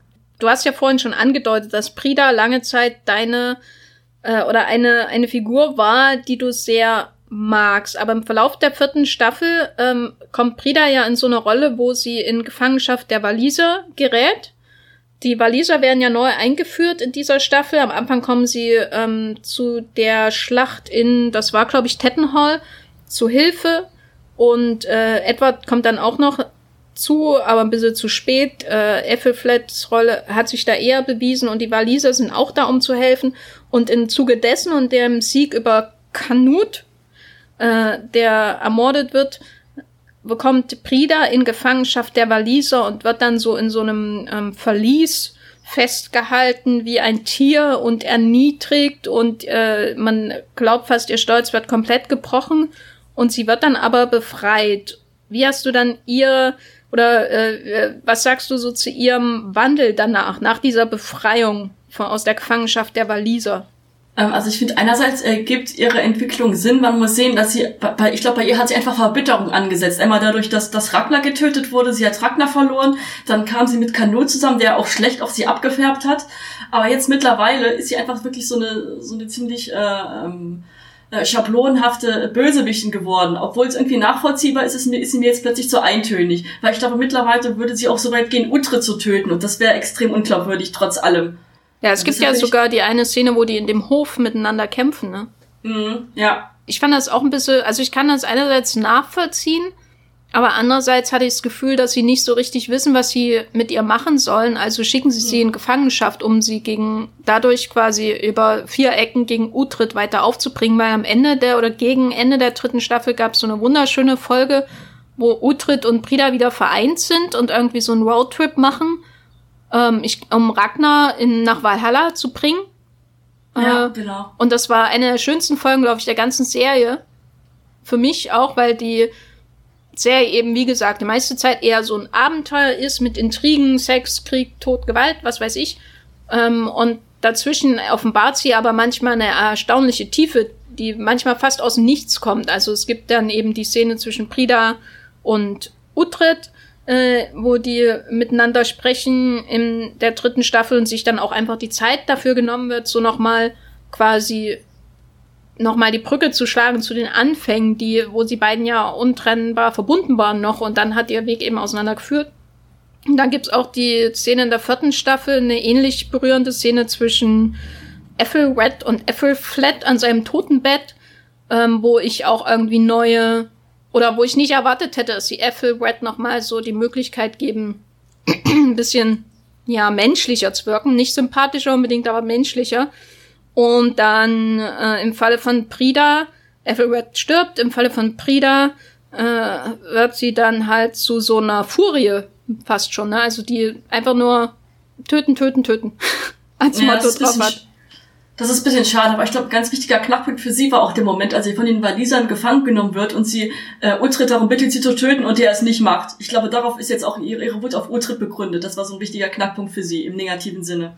Das fand ich auch interessant, ähm, weil sich die, die Szene ja gespiegelt wird, als Ethelflat äh, droht in Gefangenschaft zu geraten und der, wie heißt er, ist es Eardwolf?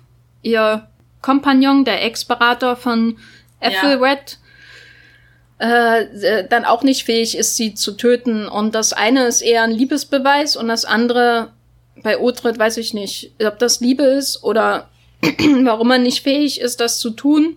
Wahrscheinlich ja, ein bisschen Zuneigung einfach, ne? Ja, ich glaube, er war ein bisschen zwiegespannt. Also er hätte schon gemacht, einfach was ich es wollte, aber er mag sie halt einfach zu sehr und kann sie nicht töten. Das ist ja auch immer eine Überwindung, allein schon andere Menschen zu töten und dann jemand, äh, mit dem man die ganze Jugend zusammen war, mit dem man viel erlebt hat. Und deshalb hat er es wahrscheinlich nicht gemacht. Das ist ja auch seine letzte Verbindung eigentlich zu den, zu seiner Wikinger-Zeit. Ne? Genau. Na. Aber gerade deshalb ist es auch traurig, was sie jetzt mit Prida gemacht haben, dass sie sich einfach abwendet. Ich meine, welche Bindung hat er jetzt da noch äh, in dieses Lager? Eigentlich ja nichts mehr, ne? Ich frage mich auch, was jetzt mit Prida werden wird, wenn der Sick-Trigger, Sick-Trigger, ähm, der neue ähm, aus dem Nichts kommende Boss bei den Dänen, äh, bei dem ja explizit gesagt wird, er hat vorher nichts, keinen Namen und jetzt äh, kommt er her und ist der neue, der Typ, der den Ton angibt, ähm, gegen Ende der Staffel, was, was sie eigentlich machen soll, wenn er die Macht hat, weil er hat sie ja im Grunde in der vierten Staffel schon komplett demontiert, ne? Mhm. Also es ist vielleicht äh, ist es zu erwarten, dass Brida jetzt so einen Alleingang startet irgendwie in Staffel 5. Also das ist echt, hängt ein bisschen in der Luft, was, was von ihr noch zu erwarten ist, oder? Ja, also ich kann mir nur vorstellen, dass sie wieder irgendeinen anderen Wikinger findet, der irgendwie an Sigtriggers Thron sägt. Ja. Also, weil sie sucht sich ja wirklich immer die Schlimmsten aus. Mhm. Das ist nicht so ideal bei ihr, fürchte ich. Ähm, weil mit äh, Sigtrigger hat äh, sie ja schon hintergangen im Grunde, was die Abmachung angeht, Utrecht zu töten, als er sich da als Ge Geisel äh, hingibt und nach Winchester hineingeht, damit die beiden Söhne von Edward hinauskommen. Ähm, da hat, wollte sie ja, dass er getötet wird und Sigtrigger macht da einfach sein eigenes Ding und wenn sie ja sieht, dass sie keinen Einfluss hat, was soll sie dann auch bei ihm? Also, hm, problematisch. Ähm, Sigtrigger ist aber ein gutes Stichwort, weil der ist, bietet ja schon Abwechslung im Vergleich zu den anderen, denen, die wir vorher gesehen haben, oder? Mhm, ich glaube, er, er äh, bildet so eine neue Generation von denen ab, äh, die jetzt heranwächst. Und ich war sehr überrascht, dass er tatsächlich an Verhandlungen interessiert war und dass die Schlacht dann doch nicht eskaliert ist. Aber andererseits habe ich den Verdacht, dass dieser Frieden, der da jetzt ausgehandelt wurde, auch wieder ein sehr brüchiger ist. Also das ist auf jeden Fall eine Figur, von der ich auch noch gern mehr sehen will in der, in der nächsten Staffel, was da noch kommt. Das könnte auch in alle Richtungen gehen. Und wie findest du sein Verhältnis zu Stiora, der Tochter von äh, Ufred? Ja, ich weiß nicht, ob das wieder so ein bisschen Stockholm-Syndrom ist oder was daraus noch wird. Also an sich, ich glaube, das ist halt ein guter, guter Plot-Device, um, um wieder was aufzubauen zwischen, dass Utrecht halt irgendwie nochmal eine Verbindung zu, zu den Dänen hat, beziehungsweise da dauernd verhandeln muss, weil ja seine Tochter da ist, ob er versucht, sie wieder zurückzugewinnen oder ob er das einfach so akzeptieren kann, dass, dass sie mit Sigtiger jetzt mitgeht. Äh, das, da steckt auch noch was drin, glaube ich. Hatte Äffel Flat nicht auch so eine kurze Liebesbeziehung zu einem Dänen oder habe ich mir genau. das eingebildet? Nee, zu dem einen von diesem, von diesem Brüderpaar, Erik und äh, wie hieß der andere noch? Na, der andere halt. Ja, äh, ich glaube, die waren sogar beide in Äffel Flat verliebt und deshalb hat der eine ja den anderen auch getötet, irgendwie so. Ah ja, Aber stimmt, in diesem brennenden Haus da. Ja, ja, ja. Aber letztlich sind dann, ja, sind dann beide weg vom Fenster. Hm. Ja, ich bin auch gespannt, ob es dann in der fünften Staffel einen riesen Zeitsprung gibt, weil ich hatte irgendwie das Gefühl, dass die Stiora viel zu jung ist für das, was da gerade passiert. Ja. ja, spannend ist ja auch, ob in der fünften Staffel, und weil ähm, Utzot hat ja noch einen anderen Sohn, äh, der noch jünger ist, der auch noch mal auftreten könnte, den wir gar nicht gesehen haben in der vierten Staffel, ob der vielleicht noch mal mit reinspielt. Ähm, weil, äh, von welcher Mutter ist der? Genau, ich glaube Gisela, der, der jüngste Sohn ist mit Gisela noch, glaube ich. Aber das ist die äh, selbe Mutter wie seine beiden anderen noch lebenden Kinder, oder? Ja, ja, genau. Insgesamt hat er vier Kinder und er hatte drei mit Gisela und eins, das schon tot ist mit der, mit der anderen. Und wo, ähm, wann haben wir den gesehen, den Sohn? Oder wo, wo, nee. wo kommt der auf einmal her? nee, Gisela ist ja gestorben, aber den Sohn selbst, also das letzte Mal in der, in der Staffel, in der dritten Staffel war er halt noch ein kleines Baby. Äh, aber je nachdem, wie groß der Zeitsprung jetzt ist, ist es ja wirklich möglich, dass wir ihn in der nächsten Staffel als Teenager sehen können, wie die, wie die anderen Kids. Ah, also ja. da ist ja auch alles drin. Wie, wie findest du eigentlich ähm, Utrits ältesten Sohn, der ja komplett christianisiert ist, was ja auch interessante Aspekte so in ihrer Beziehung dann in der vierten Staffel hervorruft? Äh, der hat mir eigentlich sehr gut gefallen. Ähm, weil er war ja so ein bisschen so ein bisschen skeptisch, weil er halt wirklich schon sehr sehr krass gläubig ist, aber trotzdem äh, äh, hat Utrecht ihn dann für sich gewonnen durch durch seine Prinzipien und so und er hat halt erkannt, dass irgendwie so alles miteinander vereinbar ist, dass er seinen Vater trotzdem lieben kann und halt trotzdem Christ sein kann. Das hat mir ganz gut gefallen. Ja, ich frage mich auch, ob der jetzt in der fünften Staffel im Kloster weiter bleibt, weil da ist er ja zurückgegangen, oder ob er vielleicht so eine Rolle wie Bioka hat und zum Ratgeber von irgendjemandem wird, weil was ist da noch möglich? Mhm, also ich kann mir vorstellen, dass die Serie ihn fallen lässt und sich vielleicht auf, auf die Tochter, auf Stiora konzentriert in der nächsten Staffel. Kann ich mir vorstellen. Also dass sie ihn jetzt einfach mal Mönch sein lassen, äh, dass er erstmal abtritt. Ich fand es auch, ähm, weil wir ähm, sie, glaube ich, noch gar nicht erwähnt haben, ähm, sehr doof, wie die Serie umgegangen ist mit ähm, Biokas Ehefrau Tyra. Mhm. Und der Tod, äh, wo dann irgendwie eine halbe Stunde Trauer ist, nicht mal, und dann ist sie eigentlich wieder verschwunden, wie das oft ist, wenn Frauen in der Serie sterben. Weil bei ihr hatte ich so das Gefühl, in jeder anderen Serie wäre sie eine enorm faszinierende Figur, ähm, weil sie so enorm Schreckliches erlebt hat. Sie war ja in Gefangenschaft äh, und dann hat sie diese Rettung erlebt und sich da in den Priester verliebt und äh, steht ja auch zwischen den Welten damit. Aber sie ist dann nur noch so ein Anhängsel, das nur relevant wird, als dann der Utrid ähm, das Blut von Ragnar braucht, um ihn nach Valhalla zu bringen und so den Mörder umzubringen, äh, der der Ragnar umgebracht hat und so weiter und so fort. Und dann ist sie wieder weg. Das fand ich so schade, dass sie einfach so ähm, gestorben ist und dann äh, ist ja eigentlich auch dann der Tod schon vorweggenommen von Björka so ein bisschen. Also hatte ich das Gefühl, was, was soll er da noch machen? Äh, fand ich irgendwie schade, wie mit beiden umgegangen würde. Naja, ich bin ja. aber auch ein Harry Potter-Fan und Ian Hart hat Professor äh, Quirrell gespielt im ersten Teil. Und jetzt spielt er Björka. Hm, ja. Spielt er. Also die Annäherung von den beiden fand ich auch super, aber sie haben da wirklich zu wenig draus gemacht. Also man sieht auch, wie Björka so ein bisschen mit sich kämpft, kann ich die jetzt wirklich heiraten? Äh, ja, und wie gesagt, ihr, ihr Tod war ein bisschen, war ein bisschen verschwendet. Man hat halt immer das Gefühl, dass durchaus, ähm, also die Serie nicht so wahnsinnig brutal ist wie andere, aber es passieren schlimme Sachen. Äh, Leute werden traumatisiert, aber das hat eigentlich keine große Auswirkung auf sie, habe ich manchmal das Gefühl. Außer vielleicht bei Ethelflaed. Bei Ethelflaed habe ich das Gefühl, die, diese Hochzeitsnacht mit Ethelred, die hat sie da wurde ein Schalter umgelegt, ähm, ganz, ganz schmerzhaft und furchtbar und so, der sie fundamental gewandelt hat. So. Und das wird auch, daran wird auch immer erinnert, was sie da erlebt hat. Und das bestimmt auch ihren Umgang mit Männern und so. Aber bei allen anderen ist das alles nicht so, hat das nicht so eine große Nachwirkung. Ja, sie ist eigentlich auch so ein bisschen wie Sansa aus Game of Thrones, oder? Ja, auf jeden Fall. Nur äh, hat sie keinen Littlefinger zum Glück an ihrer Seite. Bisher. Ja. Während äh, Edward ja eher einen Littlefinger an seiner ja. Seite hat. Ja, wobei Littlefinger Sansa aber auch geholfen hat, das muss man auch sagen. Ja, na gut, andere Diskussion. gut. Ähm, haben wir noch einen Aspekt aus der vierten Staffel, über den wir sprechen müssen, oder haben wir alles abgehakt? Äh, auf meiner Liste steht eigentlich nichts Wichtiges mehr. Gut, ich bin auch auf jeden Fall gespannt. Ähm, ich hätte nicht gedacht, dass mir die vierte Staffel so gefällt, nachdem meine zwei Lieblingsfiguren von Utrecht äh, oder der eine ist äh, natürlich eines natürlichen Todes gestorben, ähm, der andere wurde von Utrecht ermordet. Äh, trotzdem fand ich die vierte Staffel sehr spannend und ich bin auch gespannt, wie das dann weitergeht mit ähm, Alfreds Witwe, die ja dann vergiftet irgendwie in der Ecke liegt am Ende der vierten Staffel und ich hoffe, dass sie irgendwie noch eine Rolle spielen wird, einfach weil sie so eine interessante Wandlung auch in der, innerhalb der vierten Staffel durchgemacht hat und ihr Verhältnis zu Utrecht sich schon sehr verändert hat. Hm, ich finde, sie ist diejenige, die den, den Geist Alfreds äh, aufrechterhält. Also mehr als die Kinder eigentlich. Sie hat auch so die, die Fähigkeit einfach gezeigt, dass sie ihre eigenen Fehler erkennen kann, was innerhalb der Serie nicht unbedingt weit verbreitet ist als Eigenschaft. Ja, stimmt. Sie hat ja ähm, auch Edward mit seinem Sohn wieder zusammengeführt dann, ne? Ja. Jetzt haben wir hier diese enorm populäre Serie. Meiner Meinung nach, also meines Eindrucks nach, ähm, wenn man so schaut, wie oft wird die Serie gegoogelt, ähm, wie viele sprechen darüber, sie erscheint öfter äh, in verschiedenen Ländern auf den äh, Listen der meist gerade am meisten geschauten Serien und so, The Last Kingdom. Aber ähm, ist das wirklich eine Blockbuster-Serie für Netflix? Jenny, weil, wie würdest du das einschätzen, nachdem wir sie so über die ganze Serie gesprochen haben? Also sie sieht noch nicht wirklich aus wie eine Blockbuster-Serie, aber, aber hat das Zeug dazu. Und wenn Netflix einfach mehr Geld reinstecken würde, wäre es auf jeden Fall eine. Im Moment steht sie noch so ein bisschen dazwischen, dass sie noch nicht ganz groß ist, aber trotzdem so viel Potenzial hat.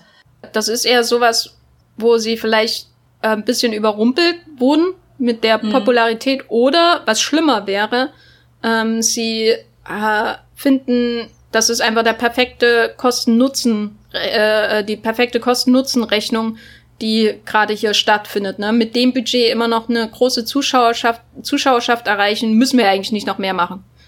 Was schade ja. wäre. Aber andererseits, wenn man jetzt mit einer Serie wie zum Beispiel Haus des Geldes vergleicht, da habe ich das Gefühl, dass sie in jede Staffel mehr Geld reinstecken. Und hier machen sie es nicht. Ja, ich fände es auch schade. Ähm, vielleicht hängt das an der Story, aber andererseits glaube ich, äh, sie müssen gar nicht in andere Länder reisen, um das Geld zu zeigen. Sie, man würde das schon anhand der Sets und anhand der Anzahl der Statisten und so weiter sehen können, glaube ich, wenn das mehr Geld hineinfließt. Und da fehlt es einfach, auch in der vierten Staffel. Und ich glaube, das schadet der Serie auch zum Teil. Mhm. Es wirkt halt deswegen immer noch wie B-Entertainment, irgendwie so B-Movie-mäßig ein bisschen. Und kommt deswegen zum Beispiel nicht, weil ich hatte die Serie am Anfang erwähnt, heran, zum Beispiel an die Scharfschützen, äh, diese, diese andere ähm, Bernard Cornwell-Verfilmung aus äh, von Anfang der 90er äh, aus Großbritannien, weil sie, glaube ich, immer noch so im Halbschatten von anderen Serien irgendwie oder im Schatten von anderen Serien äh, läuft. Ich mache mir ehrlich gesagt nicht große Hoffnung, dass sich das ändern wird in der fünften Staffel. Nee, also Netflix hat ja schon zweimal Gelegenheit, das dazu noch mehr draus zu machen. Und sie haben es nicht gemacht und solange es so funktioniert, lassen sie es wahrscheinlich auch so.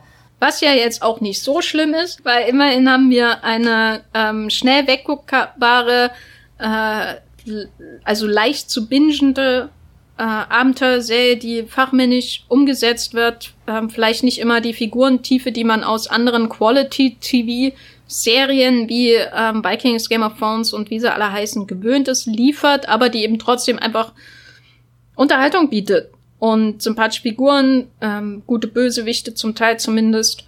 Und äh, ja, wenn die Schlachten stattfinden, kann man sich ja mal einen Kaffee holen gehen. Äh, Wäre mein Fazit zu The Last Kingdom. Ähm, was glaubst du, wie viele Staffeln sind noch drin bei der Serie? Ähm, also bis jetzt war es ja so, dass mit jeder Staffel zwei Bücher äh, verfilmt wurden. Äh, und wenn man dann nachgeht, es gibt zwölf Bücher, das heißt sechs Staffeln mindestens sind drin. Aber ich glaube jetzt auch im Oktober kommt schon der 13. Band auch. Also theoretisch kann es endlos weitergehen. Aber ich bin mir sicher, dass zumindest eine fünfte Staffel kommen wird. Ja, und ich habe auch gehört, jetzt in dem äh, in dem äh, übernächsten Buch äh, will Ultrit auch nochmal Bebernburg angreifen. Das wäre vielleicht auch sogar eine gute Gelegenheit, eine Zäsur zu setzen, aber da muss man abwarten. Ja, ähm, wie ist so dein Eindruck äh, von The Last Kingdom, wenn du da ein Fazit ziehen würdest als Vikings-Fan?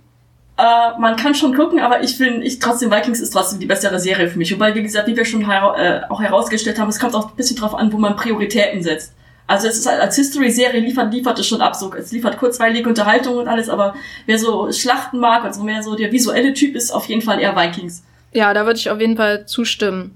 Ähm, ich habe ja meine beiden Lieblingsfiguren schon genannt, nämlich Alfred und Ethelwald. Und hier zum Abschluss des Last Kingdom Podcasts. Äh, was ist deine Lieblingsfigur, Jenny? Alfred, ganz klar. Okay. Ich bin Alfred-Fan, immer Alfred. Okay, traurig, traurig. ja, Genau, alle vier Staffeln von The Last Kingdom streamen aktuell bei Netflix und weitere werden wahrscheinlich folgen. So viel können wir auf jeden Fall sagen. Wir haben jetzt sehr oft Vikings und Game of Thrones erwähnt. Da sei dazu angemerkt, dass du, Jenny, auch schon in einem großen Vikings-Podcast hier äh, zu hören warst, nicht wahr? Ja, genau. Den könnt ihr natürlich noch hören. Äh, den findet ihr in unserem Feed. Äh, bei Streamgestöber und demnächst werden wir auf jeden Fall auch noch nach einem Jahr äh, Game of Thrones Ende zurückblicken auf das Finale dieser großen Blockbuster-Serie, was ja die, das ja durchaus ähm, gelinde gesagt umstritten war. Darauf könnt ihr euch auf jeden Fall auch freuen. Und wenn ihr dazu eine Meinung habt zum Finale von Game of Thrones, die äh, interessant ist oder wenn ihr eure Meinung teilen wollt oder wenn ihr ein bestimmtes Thema im Kontext von Game of Thrones habt, über das wir im Pod dem Podcast dann sprechen sollten, dann schreibt uns doch einfach eine kurze E-Mail an podcast@moviepilot moviepilot.de. Überhaupt könnt ihr uns immer Feedback schicken, auch an unseren Twitter-Account, äh, streamgestöber, ich glaube mit OE. Ähm, und dann natürlich Feedback äh, an podcast at äh. Da freuen wir uns immer drüber und äh, lesen das natürlich dann äh, auch in den entsprechenden Folgen vor, wenn es äh, gerade passt. Und generell wollen wir euch natürlich danken, dass ihr so fleißig weiter diesen Podcast hier hört. Das freut uns äh, sehr, dass wir so eine ähm, leidenschaftliche Zuhörerschaft hat, haben, die uns auch immer Feedback schicken und so. Wenn ihr Themenvorschläge habt, schickt sie uns. Wir freuen uns über alles. Wir sitzen hier zu Hause, drehen Däumchen, warten darauf, was wir als nächstes streamen können für diesen Podcast. Und ja, Jenny, wo bist du außerhalb dieses Podcasts noch zu lesen? Äh, also beim Woodpilot heiße ich Jenny von T und bei Twitter auch, nur da aneinander geschrieben. Und ja, ich heiße äh, bei Moviepilot äh, The Gaffer oder einfach Jenny Jecke, da findet man mich auch. Und ähm, bei Twitter Gafferline mit Doppel F. Aber wenn es um The Last Kingdom und Vikings äh, Podcast, äh, wenn es um The Last Kingdom und Vikings Content geht, dann folgt auf jeden Fall der anderen Jenny, weil sie da die, die schon allein, also allein was du schon zu Vikings, Vikings alles in den letzten Jahren geschrieben hast, da kann man ja schon ein ganzes Buch rausbringen. Ja, aber ich glaube, die Leute sind jetzt endgültig verwirrt, oder? ja, folgt der Jenny, aber nicht der Jenny. Gut. Ja. Weil mir bleibt nur noch zu sagen, streamt was Schönes und bis zum nächsten Mal. Tschüss. Tschüss. Das war die neue Folge Streamgestöber. Abonniert uns bei Spotify, Apple oder der Podcast-App eures Vertrauens und wir freuen uns auch ganz besonders über eure Bewertungen. Die Musik wurde aufgenommen und produziert von Tomatenplatten. Feedback und Wünsche gehen an podcast.moviepilot.de. Wie ihr mit eurer Sprachnachricht im Podcast landet, erfahrt ihr in den Show Notes und unter www.moviepilot.de slash podcast.